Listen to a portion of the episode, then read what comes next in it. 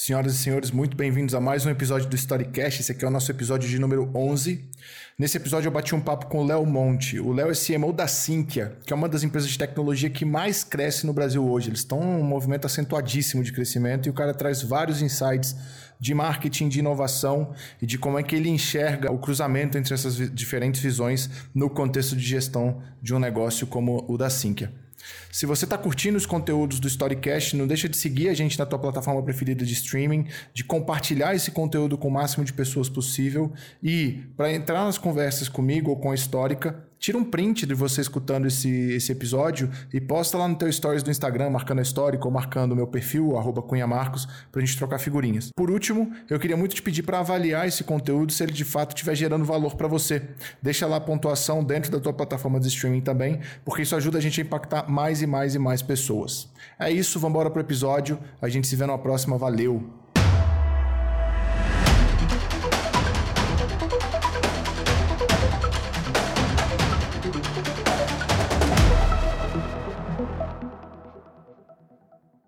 Bom, pessoal, muito bem-vindos. Eu estou aqui hoje com o Léo Monte, o Léo que é CMO da Sinqia.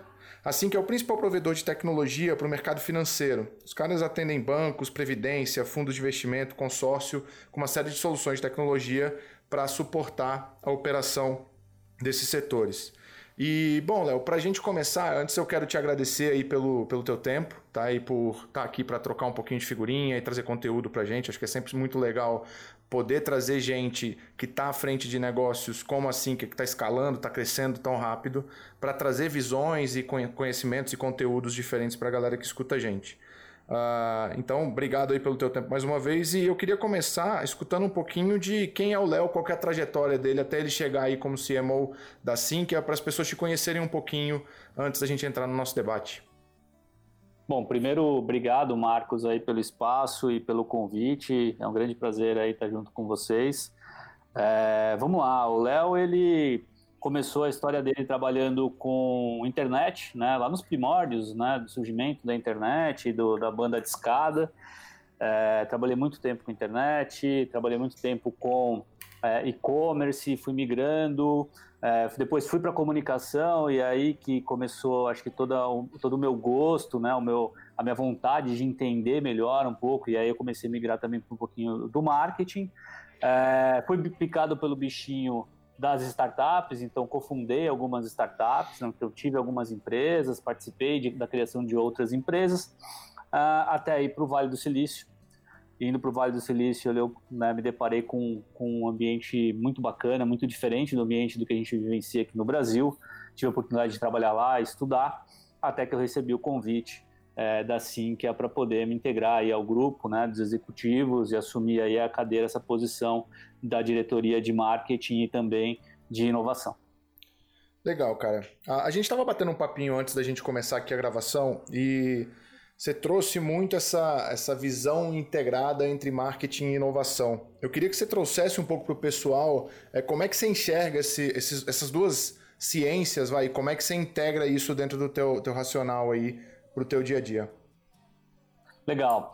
É, isso tem, assim, no meu, no meu ponto de vista, Marcos, o marketing não vive sem inovação, a inovação não vive sem marketing, né? Obviamente que existem outras disciplinas aí, né, que fazem com que tudo isso aconteça, mas a minha vida foi muito pautada em cima disso, né? Ou era hora comunicação, ou era inovação, porque eu estava fazendo alguma startup, com alguma tecnologia emergente, ou um modelo de negócio novo.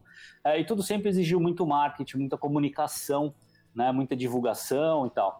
É, e com isso eu comecei a entender é, justamente essa sinergia, né? Essa convergência. E quando eu fui para o Vale, isso ficou mais latente ainda porque lá existe muito papel, e você acompanha né, nas, nas, nas startups e tal, é, do cara de growth e, e, o papel desse novo CMO, desse novo cara do marketing que foi, é, foi sendo desenhado. Né? E aí eu comecei a ver justamente que tinha essa sinergia de disciplinas, comecei a aplicar isso nas minhas coisas, nos meus negócios, né, nas startups que eu ajudei a cofundar, e começou a dar muito certo. Né? Então eu vejo que iniciativas de marketing, estratégias de marketing, são muito bem sucedidas quando tem um viés muito forte de inovação, quando o CMO ou o profissional de marketing está muito antenado com que as, as coisas estão acontecendo e cada vez elas estão acontecendo cada vez mais rápido, né, antenado nas novas tecnologias, não só na comunicação em si. E por outro lado, o profissional de inovação também, né, ele precisa ter um entender como é que funciona os gatilhos, como é que funciona é, o desejo de compra, seja B2C ou B2B, é, justamente para poder desenhar as estratégias ali de produto, as estratégias é, de lançamento. Né? Então, é, o pitch de vendas, um pitch para o investidor. Então, tem muita sincronia, tem muita sinergia, é, e é assim que eu, que, eu, que eu trabalho lá na Sinqia e, e, a gente vem fazendo um trabalho bem interessante lá, que a gente já vem colhendo alguns frutos justamente é, com essa sincronia de disciplinas. Cara, legal. Assim, uma das coisas que eu acho mais bacanas dessa sinergia, quando a gente começa a pensar, é que os dois essencialmente partem de um estudo profundo de comportamento de consumidor, né? Entender como é que o consumidor pensa é, e, e, que tipo de decisões ele toma, o que, que para ele é mais valioso ou menos valioso do ponto de vista de decisão, é, é crucial quando você vai desenvolver um, um, novo produto, processo, solução, enfim. E quando você vai pensar também estrategicamente do ponto de vista de marketing, né? Como é que você vai posicionar a tua marca e como é que você vai se comunicar e se relacionar no longo prazo uh, dentro da tua operação de marketing como um todo. Não faz todo sentido essa junção uh, e acho legal você trazer eh, essa cultura, apesar assim que ser uma empresa de tecnologia, uh, ah, para dentro do marketing, né? Porque eu acho que muitas vezes as pessoas separam o que é comunicação do que é a questão de olhar para o consumidor.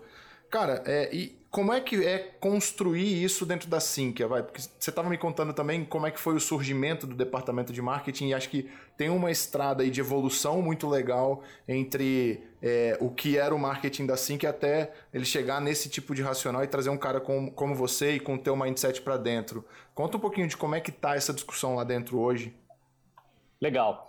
Eu acho que antes de eu entrar no detalhe, acho que vale a pena a gente falar um pouquinho da origem, né? Então não se, não se propõe uma mudança sem o desejo, uhum. né? Então o alinhamento estratégico do desejo de trazer essa mudança, de trazer esse novo mindset, ele existiu e ele existe, é por isso que eu estou aqui, né? Então acho que primeiro tem que partir desse princípio, né? A alta gestão, o CEO, o VP, é, o board, né? O comitê executivo, ele deve estar extremamente alinhado em relação a, a essa estratégia e esse alinhamento.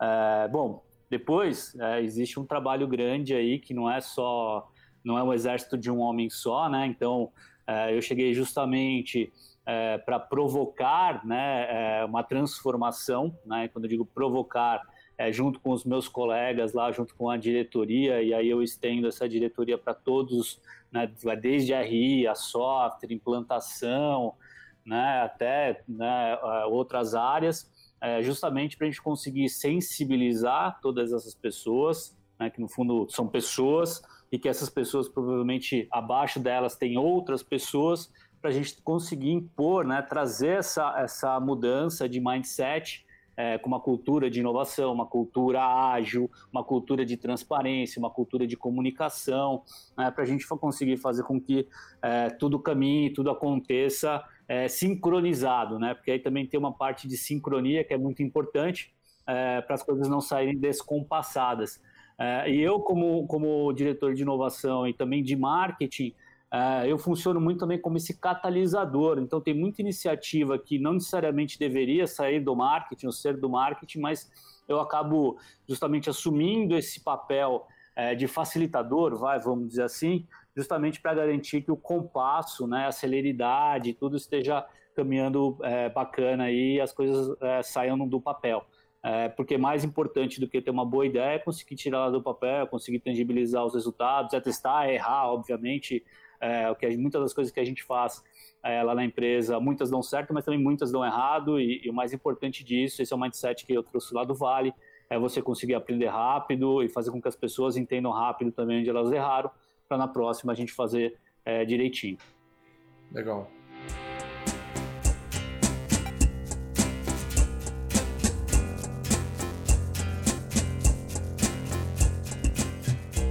E, cara, assim, como é que é a tua relação, a relação principalmente do time de inovação, mas imagino que em alguns momentos o próprio time de marketing gera algum tipo de insight nesse sentido, com o time de produto, é, especificamente falando? Porque imagino que vocês sejam geradores tanto de demanda, muitas vezes quando a gente fala de funcionalidade ou de entregas, quanto de insights para o time, né?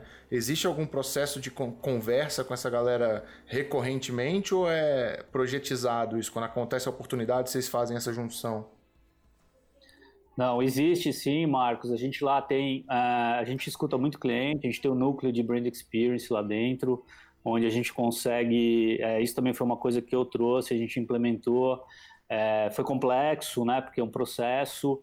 Agora a gente vem colhendo alguns frutos em relação a isso, de conseguir entender qual é o NPS das áreas, em conseguir entender qual que é o termômetro dos nossos clientes e, obviamente, os anseios deles para a gente conseguir fazer essa, essa casadinha, vai, essa, essa parceria com os times de produto, com o time de desenvolvimento, com o time de implantação, com o time de atendimento. É, veja bem, são muitas áreas, né? São uhum. mais de 1.200 uhum. pessoas. Boa parte de todas essas pessoas, ela, a gente tem ali, a, a, são desenvolvedores, são engenheiros. É, então, a gente também tem que construir bons argumentos, construir boas estratégias para poder influenciar, obviamente, de forma positiva né, é, e fazer com que esses anseios, essas novas possibilidades, funcionalidades, elas entrem na fila é, do time de produto, no time de engenharia. Então a gente a está nesse processo, a gente está desenhando esse caminho e eu acredito que nos próximos meses a gente já vai estar tá voando. É, lembrando que é uma iniciativa, é algo novo, né, que a gente está trouxe para dentro da, da Sinqia. Cara, sensacional. E deixa eu pegar um ponto aqui de um, de um terminho que você usou aí na tua fala e que eu acho que é muito legal e, e vale a pena a gente explorar um pouco, que é o brand experience, né? Principalmente quando a, a, instituição, o negócio vai ficando muito grande, o mix de serviços ele vai ficando muito amplo, você deixa de falar de experiência em um serviço específico para pensar nessa coisa de experiência de marca num contexto mais amplo. Né? Isso envolve a experiência positiva no serviço, mas envolve também outras interfaces e touchpoints diferentes com o usuário para gerar essa experiência, vamos dizer assim, a experiência Sinqia frente aí aos seus clientes. Como é que vocês têm trabalhado isso hoje é, aí dentro do negócio? Bom, é, a gente, eu entendi junto com o time de marketing que é, algumas iniciativas, algumas estratégias, elas estavam um pouquinho descasadas, descompassadas com estratégia de produto, de lançamento de novos produtos, de funcionalidade e até obviamente, com os anseios dos nossos clientes. Né? Por isso que a gente né, instituiu esse núcleo dentro do, do marketing. Hoje a gente tem um cientista de dados lá dentro, justamente para poder ajudar a gente a catalisar essas informações, organizá-las né, e trazer esses insights para a gente onde a gente não ouve só o termômetro do cliente, mas também a gente está atento ao que está acontecendo no mercado. A gente ouve as pessoas da, dos times, justamente porque muitas delas, como elas estão desenvolvendo ali, o time de engenharia, estão tendo contato com, com, direto com o cliente na parte da implantação, a gente consegue é, fazer essa lista de, de novas funcionalidades e, e aí, junto com os times, a gente tem alguns grupos de trabalho justamente para poder oxigenar isso e ajudar na priorização. Né? Então, quando a gente fala de brand experience, é justamente isso, é a gente garantir com que aquilo que a gente entende de marca, né, de, de que é Sinqia, os padrões de qualidade, os valores da marca estejam alinhados, obviamente, com a nossa entrega e passe essa percepção é, para os nossos clientes. Legal. E uma dúvida, assim, bem curiosa mesmo, cara. Quanto que essa dificuldade de gestão de brand experience escala nesse processo de aquisição brutal que vocês têm feito nos últimos meses, não é nem anos, nos últimos 6, 6 12 meses é, rolaram alguns processos nesse sentido.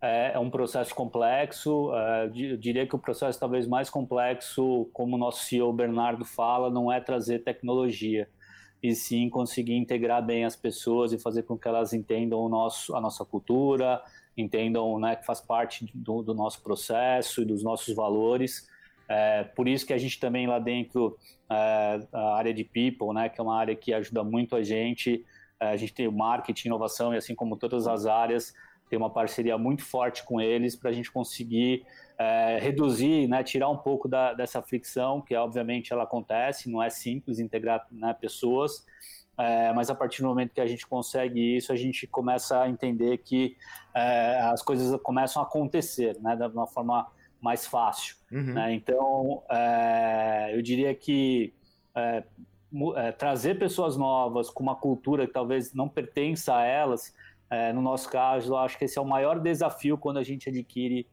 uma nova empresa. É engraçado porque as pessoas às vezes têm dificuldade de separar a questão de pessoas e de brand experience, né? Elas tratam de forma isolada, quando na verdade, se a cultura não é forte dentro do negócio, é muito difícil você conseguir prover boas experiências para fora, né? É, eu imagino que vocês, inclusive, junto com o time de gente, tenham que fazer um esforço legal para conseguir garantir essa, essa padronização de alguma forma, principalmente num time desse tamanho. Sim, a gente tem um cuidado muito grande lá, Marcos, e, e aqui eu estendo, inclusive, o meu agradecimento ao vivo aí para Tatiane Sírio, que é a diretora de People, e a gente tem uma parceria muito grande. Eu acho que é isso, né? Quando você tem, não, é só, não basta você ter um bom time, acho que basta, é necessário você ter um time que entenda é, é, os pontos fracos, os pontos fortes e, e, e trabalhe numa parceria mesmo, é, sem muito ego, sem muita vaidade mas entendendo onde você consegue ajudar, onde você não consegue ajudar, que se você interferir demais você pode atrapalhar. É, e a gente tem isso muito alinhado lá dentro da Sinca. Eu diria que a Sinca é uma das, não sei se únicas, uma das únicas empresas que eu trabalhei que tem esse perfil, são gestores é, novos, né, são diretor, diretores muito novos, mas que têm esse anseio de alinhamento, de oxigenar as coisas, de não ter essa vaidade e é por isso que a gente vem conseguindo conquistar aí bons resultados, bons números. É óbvio, a gente tem um desafio gigante pela frente, que agora é o nosso crescimento orgânico, é, de, tirando né, essa parte de aquisições que foi feita até hoje de forma muito brilhante.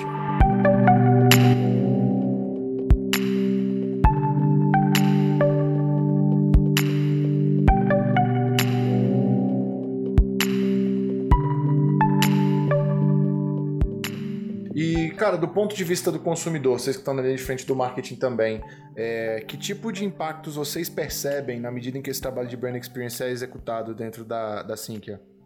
Legal.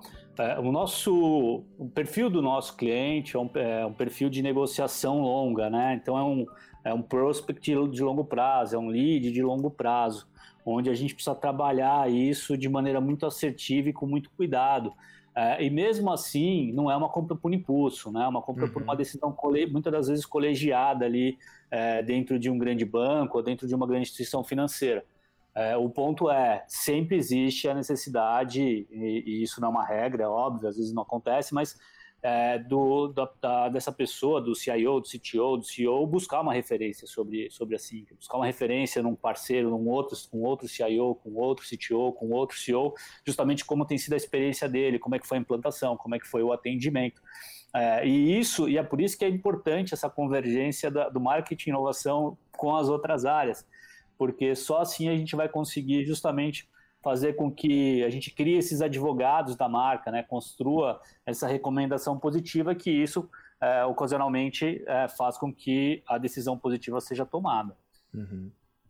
Cara, muito massa. É legal demais escutar na prática essas coisas acontecendo. É, cara, queria dar um shift aqui na nossa conversa. A gente entrou muito nessa discussão de marketing, brand experience, mas eu queria voltar um pouco aqui para a discussão da inovação e de como é que isso está sendo operacionalizado lá dentro da Sinqia. Tanto na perspectiva de estrutura e discussão de inovação dentro do negócio, quanto com a própria Torque, né? Que é esse, esse lab de inovação aí que vocês têm estruturado e, e feito uma série de iniciativas por meio dele. Bacana. Eu vou, eu vou pegar o gancho aí desse último item que você falou, que é o Torque. O Torque é uma iniciativa muito legal. É uma iniciativa que nasceu dentro da Sinca para ser um grande hub de inovação. É, é, dentro desse hub, é, conseguir atender o mercado financeiro também com esse viés de inovação, né? então entregar para o mercado é, essa aceleração que o mercado precisa, de entender as mudanças do mercado financeiro, dessas novas tecnologias e tal. É, deu muito certo, né? À toa que hoje boa parte dos bancos médios, grandes, instituições financeiras é, de alguma maneira, ter uma influência positiva do Torque em relação às suas transformações digitais, vamos dizer assim, é, que para a gente é muito feliz que um momento como esse que a gente vive agora, né, dessa pandemia, isso de alguma forma corrobora de forma positiva, né, para que essas instituições elas saiam melhor, vamos dizer assim, né, porque né, o caos está instaurado. É, e com isso, quando eu cheguei na, na SINC, eu, eu olhei para o Torque, conversei bastante com o nosso VP de operações, que é o Luciano Camargo, é, e aí a gente entendeu que, poxa, tinha um pedaço ali do torque que era justamente um pedaço que estava adormecido, que era um pedaço onde a gente poderia, é, com esse, todo esse estudo, todo esse entendimento né, de necessidades do mercado, criar coisas novas e devolver isso para o mercado, foi quando surgiu aí o Torque Lab, né, e aí é uma Venture Builder, é, que funciona dentro do Torque, onde a gente inclusive utiliza é, as pessoas do próprio Torque para ajudar a gente a viabilizar algumas coisas, seja fazendo estudo de mercado, seja validando alguma coisa, até é, desenvolvendo é, novas ideias, né?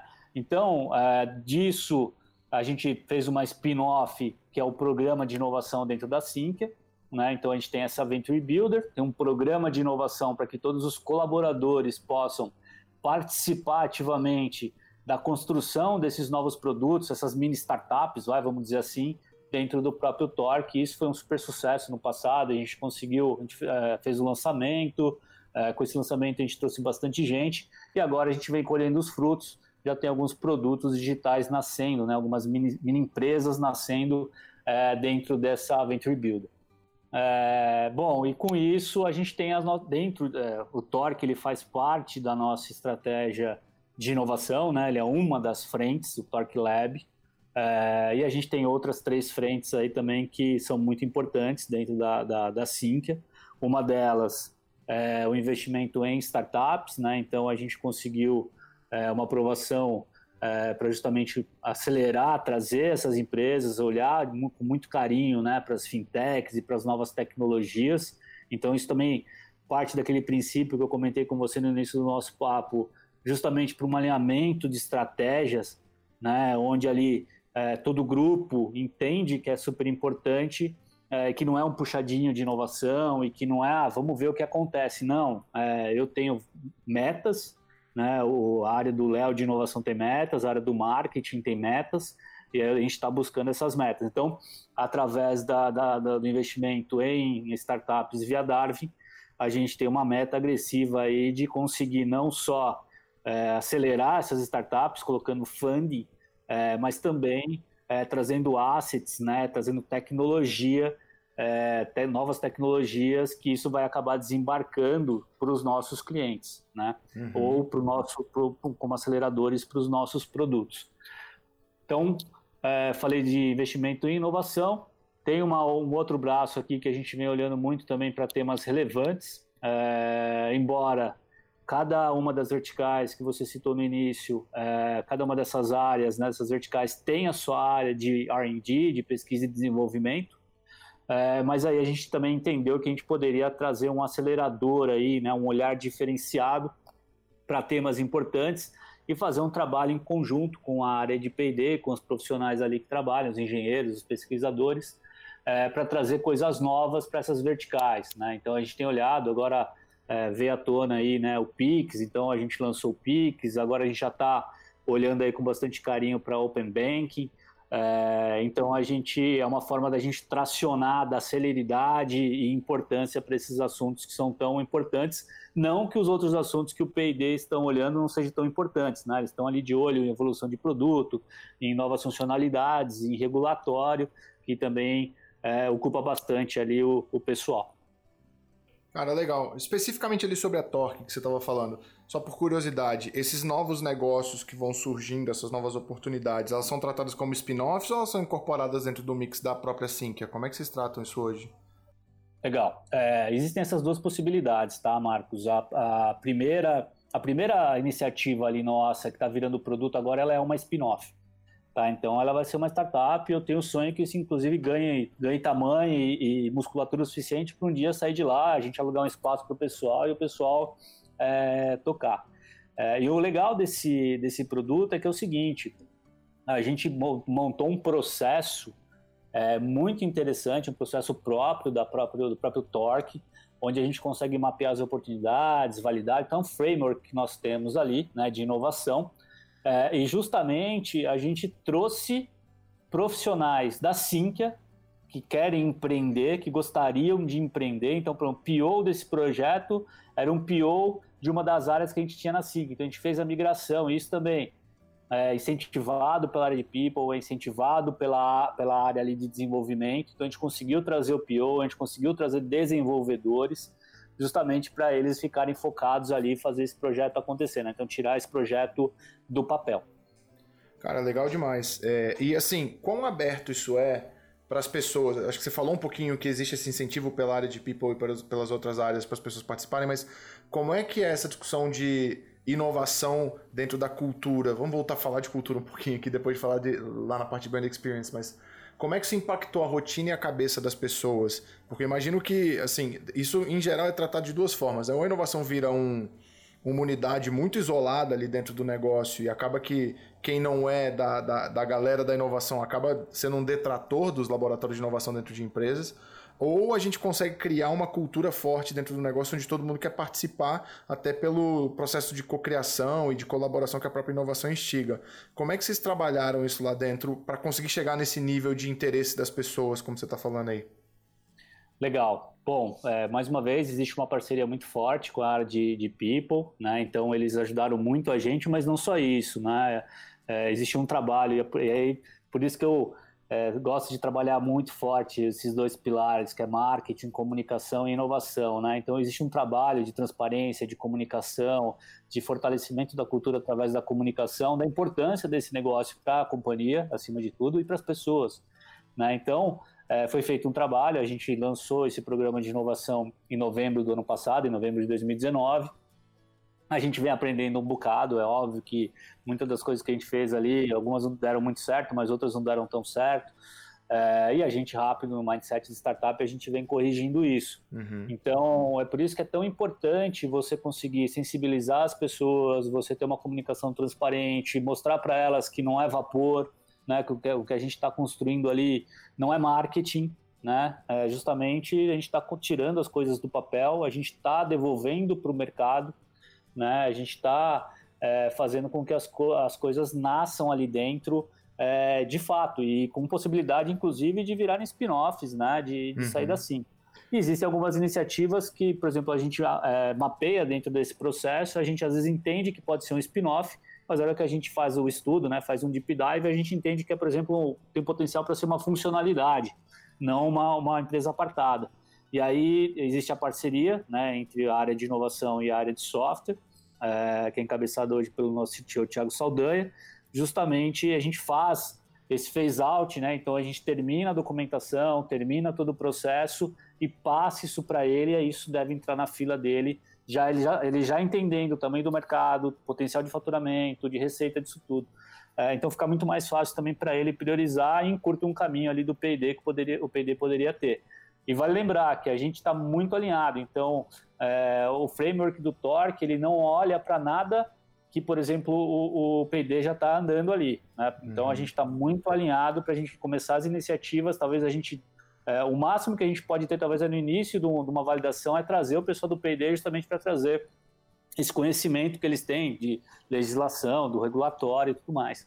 Então, eu diria que o alinhamento, nesse caso, ele é fundamental para que as coisas aconteçam.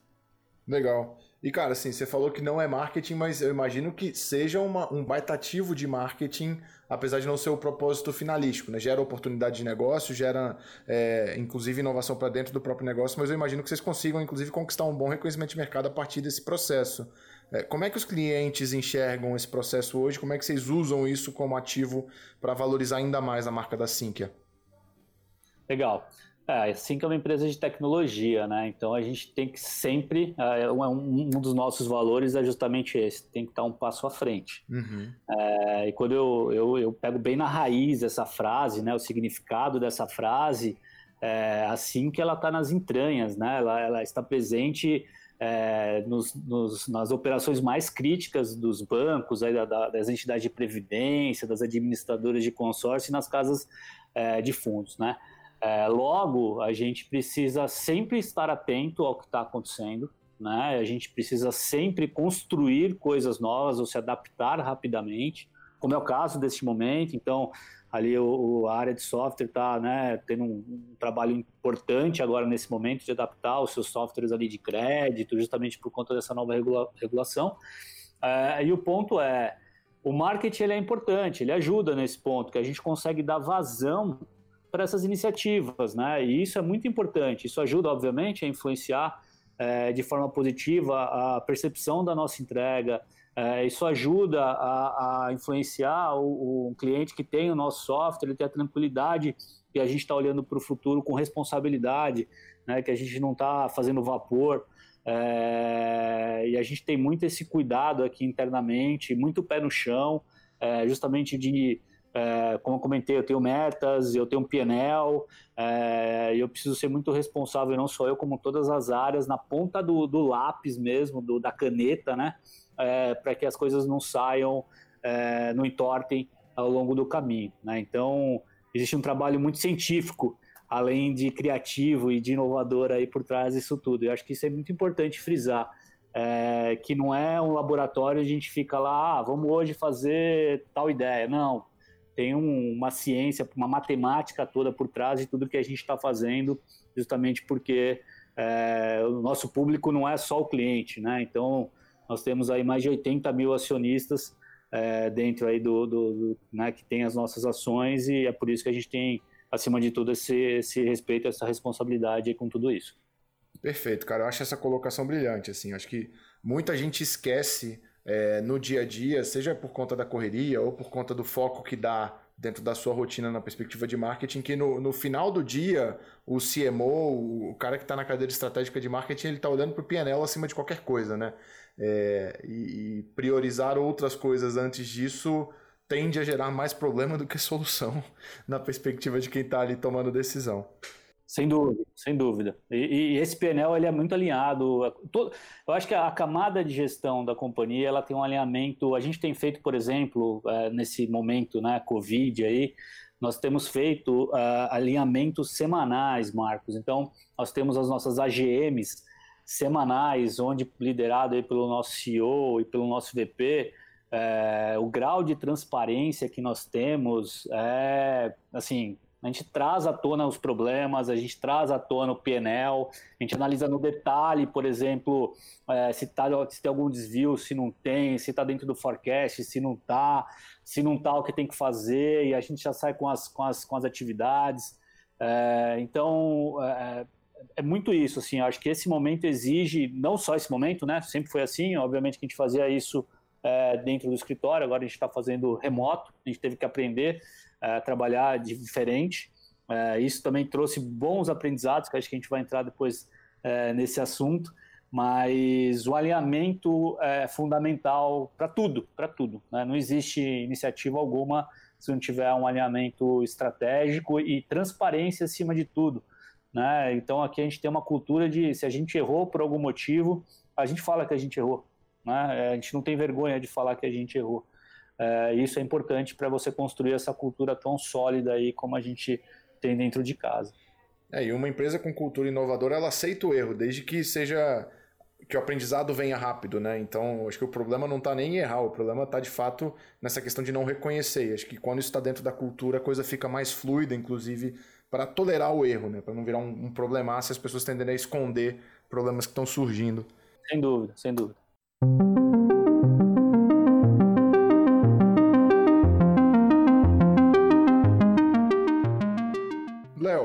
Entrar um pouquinho então nesse contexto de Covid, que eu acho que é um negócio que impactou muita gente, está impactando muita gente. E, e, eu tenho muita curiosidade, tanto para escutar como é que tem sido esse processo de transformação dentro de uma empresa de tecnologia, né? Pensando nessa perspectiva que você já começou a dar uma, um pequeno spoiler aí falando desse processo de trabalhar remotamente, de mudança de rotina, é, e também de uma empresa que atende o mercado financeiro, que em geral em momentos de crise tende a, a se aquecer, porque tem que socorrer uma parte ali do, do mercado é, e, e que deve estar tá explodindo também em alguns outros aspectos. Então eu queria essas duas visões aí de quem está dentro de uma empresa de tecnologia que atende o mercado financeiro. Legal. É, bom, o, quando a gente começou a ouvir, né, minha mãe ela mora na Espanha, então eu comecei a ter notícias de certa forma spoilers, né, antecipados sobre esse problemão. É, vou ser muito sincero que eu não acreditei que fosse chegar aqui nessa magnitude e, e não tinha essa crença. É, mas mesmo assim, né, eu acho que o, que o, ponto importante aqui da, da questão é, foi a gente ter entendido é, em conjunto com o grupo é, que esse negócio chegaria aqui é, e a gente conseguiu se antecipar. Né? Então, quando, quando eu falo a gente conseguiu se antecipar, o que, que a gente fez? A gente montou um grupo de trabalho, e a gente tem muito esse, esse mindset lá dentro da companhia, é, com uma certa prioridade em cima desse grupo de trabalho. É, eu fiz parte desse grupo junto com outras pessoas, justamente para a gente entender, tentar telegrafar, né, tentar mapear qual seria o cenário e o que a gente precisaria fazer.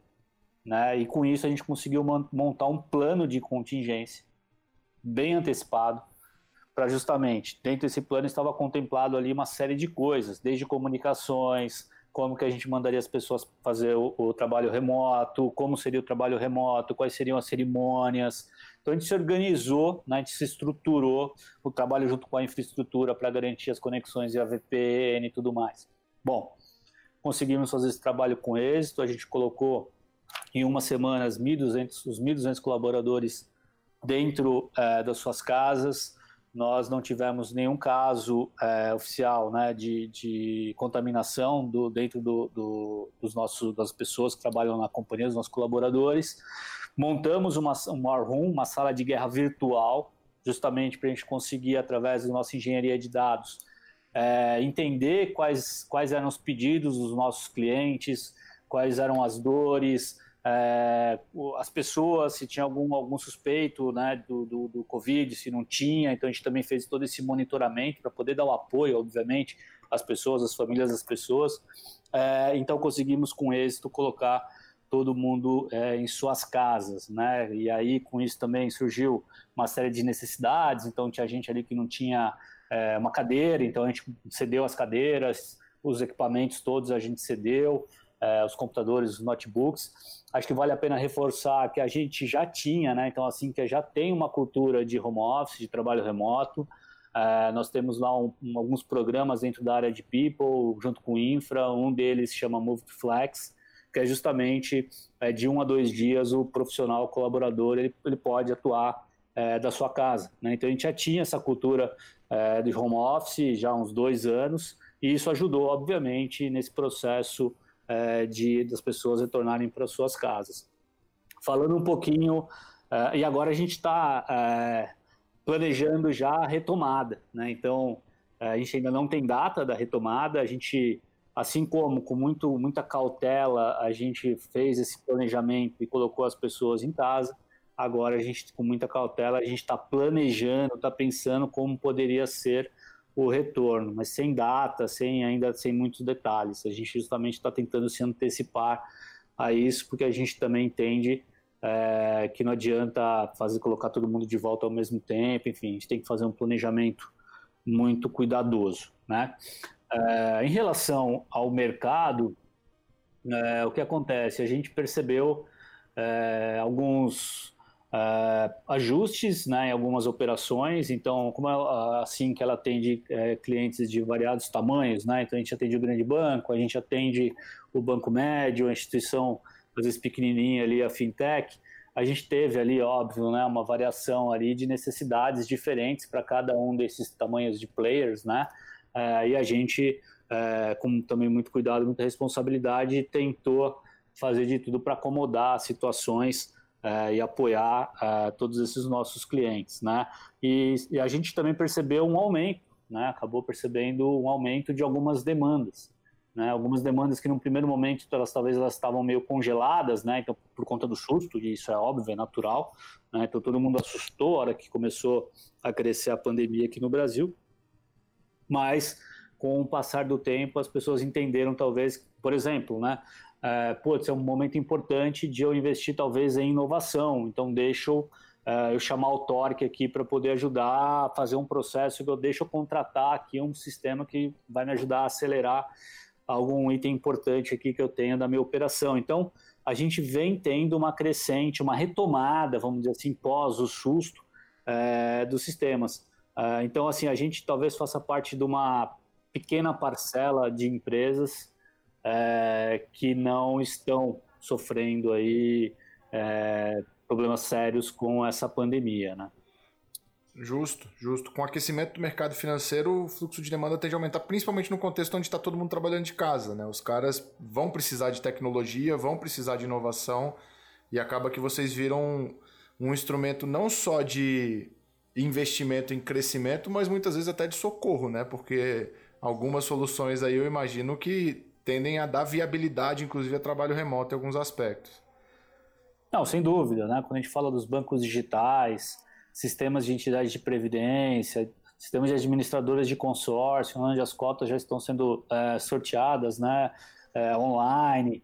É, então é, é, isso, né? A nossa tecnologia ela está muito no core, né? Ela, ela é necessária dentro dessas instituições. É, e esse foi, inclusive, um, um, grande aprendizado que eu tive, né? Porque é, eu trabalhei numa outra empresa, uma outra companhia que né, fornecia para outras empresas, né, desse segmento B2B, mas a partir do momento que você está numa empresa é, onde o teu sistema, né, o sistema que está sendo utilizado são sistemas de core, né, de sistemas críticos, de operações, de transações que não podem parar, né, são milhares de transações por dia que passam pelos sistemas da Sync. Né? Então, é, é, é, muito expressivo isso, e isso ao mesmo tempo que traz uma alegria saber que a empresa ela tem esse porte, é, é traz uma responsabilidade muito grande, uma preocupação é, por nossa parte, onde a gente não pode falhar. Né? Então, é, o erro ele não pode existir, a gente não pode ficar inoperante para esses, esses casos. Total. E abrindo um pouco aqui o, o escopo, Léo, como é que está a tua leitura, assim, numa perspectiva geral do impacto desse, desse contexto de crise é, no marketing, no, no, mundo do marketing da inovação, mas aí numa visão mais ampla, não pensando necessariamente em SINC e mercado financeiro? Bom, vamos lá. É... Complicado, cenário complexo, e, e aí eu, eu enxergo que cabe da habilidade do gestor né, de marketing, do CMO, do diretor de marketing, do gerente de marketing, conseguir abstrair a, a uma visão não só é, por essa parte de comunicação, por esse viés da comunicação, mas acima de tudo conseguir mostrar o como é, o trabalho que ele faz ali, ou que ele gerencia, pode ter um impacto positivo no médio e longo prazo. Né? O, aqui no Brasil a gente tem um, um, um problema muito grave é, que é o imediatismo, né? É, tentar te, se livrar desse imediatismo é, e trazer, se impactar é, é, os donos das empresas ou CEOs das empresas, justamente mostrando que não é cortando o marketing é, que as coisas vão melhorar. Né? Não é cortando o, o, budget de mídia que as coisas vão melhorar. aqui na Sync, a gente, com muita responsabilidade, a gente fez uns ajustes, né, e os ajustes que foram importantes para essa estratégia deste novo momento, e que não são os mesmos que a gente vai ter provavelmente daqui três, quatro meses.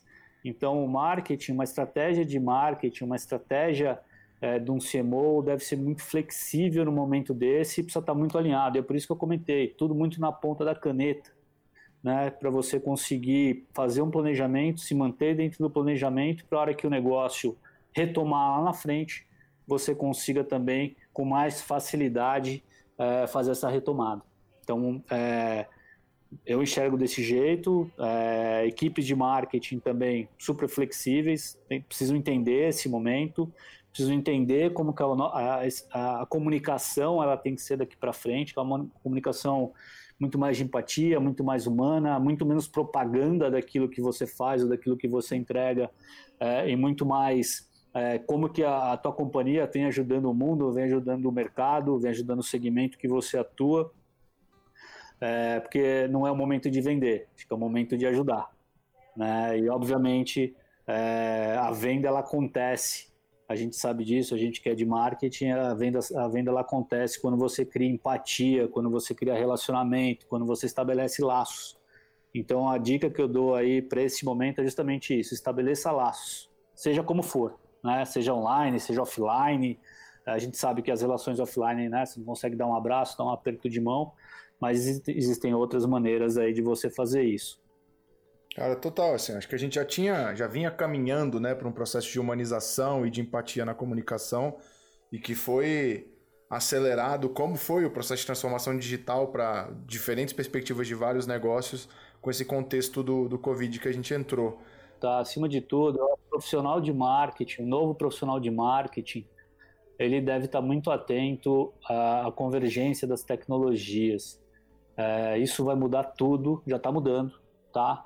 Mas a gente, uma coisa que eu vivi muito lá no Vale, é um negócio que chama Pace Layers, é, justamente são as layers é, onde as coisas acontecem e por, por, por, conta delas acontecerem, são diferentes layers, né, em diferentes velocidades, em diferentes rotas, e isso tem uma influência muito grande nos negócios, isso tem uma influência muito grande é, em como as coisas acontecem. É, então, eu vou dar um exemplo aqui, né? Por exemplo, o, o desafio, o challenge do, do, do americano lá para ele chegar na Lua, é, isso impactou positivamente o mundo. É por isso que hoje a gente está gravando esse episódio aqui via internet. Uhum. Nós não ia ter internet.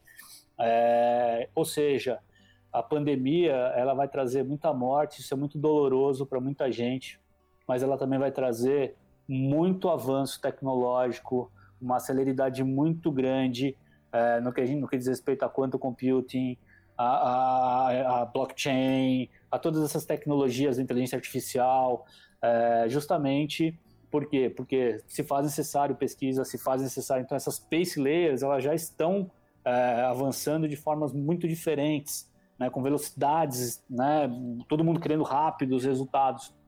Ou seja, eu acredito muito é, com esse olhar de inovação e de marketing uh, que a gente tenha grandes mudanças, e é por isso que o profissional de marketing ele precisa estar muito atento, e de inovação também, muito atento a essa convergência. Então, quando eu misturo, por exemplo, quanto computing com blockchain, o que, que acontece?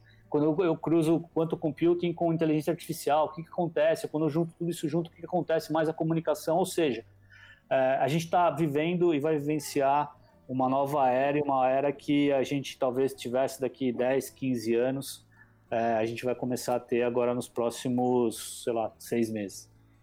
Concordo 100%, cara. É contexto de guerra, né? É quase um contexto de guerra que a gente vive. E, em geral, quando a gente vive esses cenários, a gente tem uma alavancada tecnológica forte. Exato. E, cara, assim, acho que um outro ponto que eu acho que é importante ressaltar aqui nesse contexto é, é cautela para não se equivocar e tomar decisões muito rápidas. É, tem alguns gestores fazendo movimentações de digitalização excessiva de marca, sem saber muito bem qual o melhor caminho a seguir e como posicionar a marca de fato nesse, nesse contexto, nesses canais. É aparecer simplesmente por aparecer com medo de perder evidência porque eu usava de outros canais antes da, desse contexto de isolamento. É, então, por exemplo, a mídia out of home está morta, você tem acesso a, a canais digitais mais expressivos, o, as lives de sertanejo aqui no Brasil batendo recorde atrás de recorde, mas a gente tem que ter cautela e entender aonde posicionar nossa marca, porque é aquilo que você falou, não é hora de vender, é hora de eu posicionar minha marca como uma marca que apoia, que dá suporte, que está preocupada, porque essa conversa e essa conexão, ela gera venda no longo prazo. Pois é, Pois é. Eu acho que tem um negócio, Marcos, que é importante, que por muitas marcas, é, a marca, ela, geralmente, ela foca, a empresa, ela foca na venda, né? Ela foca no, no objetivo fim, é, muitas vezes, né? E não no meio. As empresas, geralmente, de B2C, elas, elas têm um pouco mais essa preocupação com o meio, porque é muito pautado em relacionamento, em propósito. É, e, é justamente isso, né? Então, antes de digitalizar o teu negócio, você precisa entender qual é o teu propósito e o porquê você está fazendo aquilo. É, você não pode fazer isso só porque você perdeu receita. É, é óbvio que é, é dolorido e, e, tem muita gente desesperada é, e, e, a gente consegue entender isso, né? É, eu tenho familiares, eu tenho pessoas que têm negócio, é, que tem startups, tem empresa, enfim, estão sofrendo, né? E não sabem como vão pagar os fornecedores, não sabem como vão abrir é, quando isso tudo passar, porque vão ficar devendo, e, e isso é muito difícil, né? E é por uhum. isso que as uhum. pessoas, elas, muitas vezes, elas fazem, elas estão agindo por impulso, mas acho que se tem um, uma dica importante é justamente é buscar o propósito, buscar o porquê que você está fazendo isso, e talvez com isso você consiga ter a resposta dos canais que você pode atuar, como você pode atuar, qual que é o discurso, né, qual é a mensagem, é, justamente para você não fazer né, coisas atropeladas ou que você vai ter um mega esforço, mas que não vai te trazer resultado nenhum. Né? Então eu vejo muita, muito empreendedor é, com muita dificuldade, justamente porque mais uma vez, né, reiterando, eu entendo completamente, é, uma vez que você está dentro do olho do furacão, é muito difícil você conseguir é, ter uma, uma visão né, um pouquinho a, a quem disso daí. Mas é o momento agora de ter um pouco de calma, um pouco de paciência, é, justamente para poder é, ter um olhar diferenciado é, para sair dessa, desse turbilhão todo, porque isso vai passar. Né? A gente não sabe quando, mas uma hora isso vai passar. É, e é um momento muito importante de fazer a lição de casa, né? de rever o plano, de repensar, de apertar sim, vamos apertar, eu acho que tem que apertar, é, não adianta querer gastar a verba que você gastava com mídia, o impacto não vai ser o mesmo, tem que redirecionar isso talvez para entender para uma outra atividade, para um outro canal, é, com uma outra estratégia, mas é, e que provavelmente não vai ser a mesma estratégia na hora que esse negócio passar. Perfeito. E acho que só uma observação é que tudo isso que a gente está debatendo aqui nessa fase de se comunicar bem para ajudar não é uma, uma, um posicionamento ou uma estratégia que só deve ser seguida em momentos de crise em contexto como a gente está. Acho que o aprendizado aqui ele deve continuar. A discussão de como é que eu gero valor para o meu público e como é que eu crio essas relações duradouras e um posicionamento de marca forte é o que gera perenização, né? É o que de fato dá sustentação de longo prazo para qualquer marca e gera resultados comerciais, seja para B2B, seja para B2C. Eu acho que essa, essa visão ela ainda carece de ser amadurecida aqui no mercado brasileiro principalmente. As pessoas ainda têm Sim. muita dificuldade de entender por que, que eu estou produzindo conteúdo que não está focado em vender meu produto ou meu serviço naquele momento. Eu estou preocupado em, de fato, mostrar valor para alguém antes de pensar em venda lá no outro lado da, da relação. E, e, quanto mais isso amadurecer na cabeça dos gestores, empreendedores e tudo mais, acho que mais a gente cria um ecossistema de marcas e negócios duradouros, porque a gente não está tão preocupado com a transação do curto prazo, a gente está preocupado com o jogo longo, é, que é o que cria negócios grandes, estruturados e, e, e longevos dentro do mercado. Né? Sim, é, eu acredito muito nesses pontos, viu, Marco? Eu acho que frequência, consistência é, planos de longo prazo, eu sei que é complexo, né, você fazer planos de longo prazo num momento como esse, mas é, é importante você enxergar e você talvez traçar alguns cenários justamente para você não se adaptar somente a esse momento. É, e eu vou além, né? Esse, esse momento ele é um novo momento, ele é para sempre. Né? A, a, pandemia vai passar, uma hora a gente vai poder sair de casa, mas o comportamento do consumidor vai mudar, né? O comportamento de, de compra vai mudar. É, a gente já vê esse, esse, esse, cenário acontecendo, né? Do, do, cashless, das pessoas fazendo doação por QR Code, do pagamento instantâneo, por, por aproximação. Ou seja, é, é um novo mundo, né? E a gente tem que estar pronto para esse novo mundo, a gente precisa estar pronto para se comunicar com esse novo mundo, para entregar valor para esse novo mundo, para passar essa percepção é, de necessidade, de importância é, de produto, de serviço para esse novo mundo. Então, é, ao mesmo tempo que muita gente vai acabar ficando pelo caminho, infelizmente, né, muitas empresas elas acabam morrendo, muitas outras vão nascer justamente é, já entendendo é, esse viés, é, e, isso, e, é isso que vai definir é, quem fica, quem continua, ou quem nasce e que vai se perpetuar daqui para frente. Perfeito, perfeito.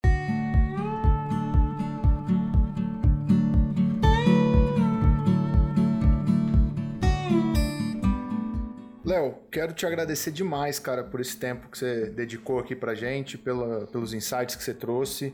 Acho que a, a, conversa caminhou legal. Acho que a gente, inclusive, entrou em temas que a gente nem tinha planejado entrar, mas acho que isso enriquece muito da, da conversa. É, e não sei, cara, você quer deixar alguma mensagem final pro pessoal que está acompanhando a gente até aqui? Poxa, o prazer foi meu. Muito obrigado pelo espaço, Marcos. Convido todo mundo a conhecer a Sinqia. É, embora a gente atue né, num segmento é, B2B, eu acho que tem um, um, uma parte muito interessante de você entender é, o que está por trás, por exemplo, do teu app de banco, é, a engine que está por trás, como as, como as coisas acontecem ali. Então, faça um convite. É, tem gente trabalhando duro para que o banco online, o banco digital fique de pé, tem gente trabalhando duro para o teu pedido de comida acontecer. Então, é, assim que ela está presente dentro dessas facilidades desse momento e também dentro das estruturas, dentro dos grandes bancos, dentro das entidades financeiras aí. Então faço um convite aqui para todo mundo, para todo mundo conhecer a companhia. É, e eu tô, né, LinkedIn, Instagram, né, fiquem à vontade aí se alguém quiser entrar em contato e tiver alguma dúvida sobre algum desses temas aí que a gente abordou, ou até sobre a empresa, o canal está aberto aí.